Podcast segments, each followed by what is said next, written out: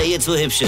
Ich werd der Pierpasmus. Sven Hieronymus ist Rocker vom Hocker. Ich weiß, es ist ja schon zwei Tage her, aber man kann sich ja gar nicht beruhigen, welche Leistung unsere Mannschaft da in Moskau gegen tapfer kämpfende Mexikaner gebracht hat. Ja, man hat sich am Schluss fast für die Mexikaner gefreut. Da wäre ich gern irgendwo in Mexiko beim Public Viewing gewesen. Da haben die mit Nachos und Tequila nur so um sich geworfen. Da war die Hölle los. Gut, im Quartier der Mannschaft ist bestimmt jetzt auch die Hölle los, ja? Mein lieber Mann, der hätte ja die Weltmeister von 74 noch besser gekickt. Hört mal, Männer.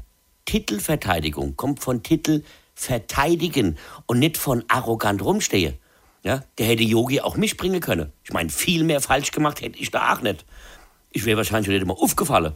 Aber zum Glück geht es ja fast allen Favoriten so. Gut, die Franzose hatte Glück, ja, aber die Argentinier und die Brasilianer haben sich jetzt auch nicht mit Ruhm bekleckert, ja. Gut, das ist aber bei Brasilien auch kein Wunder. Wusstet ihr zum Beispiel, dass die Brasilianer früher gar keinen Torwart hatten? Den haben die ja nie gebraucht. Die haben bis 1958 einen Stuhl ins Tor gestellt und ein Trikot drüber gezogen. Ja.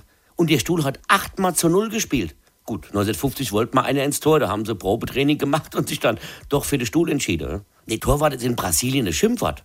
Bei Gerichtsverhandlungen hast du ja die Wahl, entweder 14 Tag Knast oder ins Tor. Ne? Die meisten gehen halt in den Knast.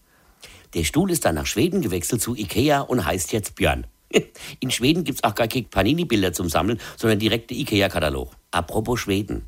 Wenn der Stuhl von denen jetzt auch noch alles hält, dann war das für uns die kürzeste WM aller Zeiten.